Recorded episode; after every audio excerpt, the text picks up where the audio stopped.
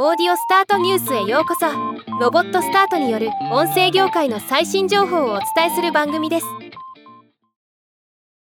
フォーブスが今年で第2回目となるトップクリエイター50名を発表しました。このランクは何千人ものインターネットパーソナリティの推定収益フォロワー数エンゲージメント率起業家活動に関するデータを解析したものでなんとランクインした50人を合計すると26億人のフォロワーとなり推定7億ドルの収益を上げたそうです。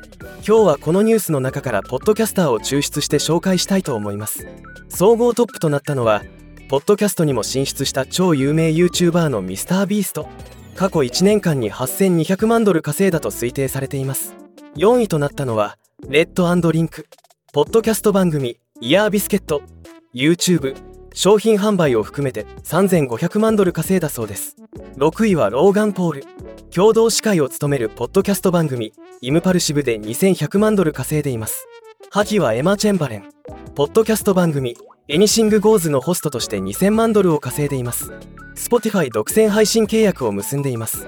12位はアレクサンドラ・クーパー。こちらも Spotify 独占配信契約のポッドキャスト番組Call Her Daddy を運営し2000万ドルを稼いでいます。13位はマーク・エドワード・フィッシュバック。こちらも Spotify 独占配信番組の Distractible のホストを務めて3000万ドル稼いでいます。22位はベイリー・サリアン。トゥルークライムのポッドキャスト番組を運営し1300万ドル稼いでいます。25位はジョシュ・リチャーズ。バーストゥールスポーツのポッドキャスト番組のホストを務めて500万ドル稼いでいます。26位はクリスティーナ・ナジャール。ポッドキャスト番組 It's Meetings の配信などで750万ドル稼いでいます。31位はタイラー・ブレビンス。ライブストリーミングゲーム配信の王者として1000万ドル稼ぎ今後ポッドキャストも配信予定とのこと。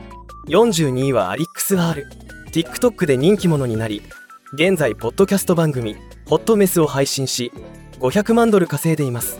43位はドリュー・アフアロ。TikTok 配信者であると同時にソロポッドキャスト番組ザ・コメントセクションを Spotify 独占配信中。290万ドル稼いでいます。ということで上位50名の中にポッドキャスターが12名がランクインしていることに驚きですね。しかもその収益が桁違いにすごいこと。日本のポッドキャスターにも高収入のスターが登場することを期待しています。ではまた。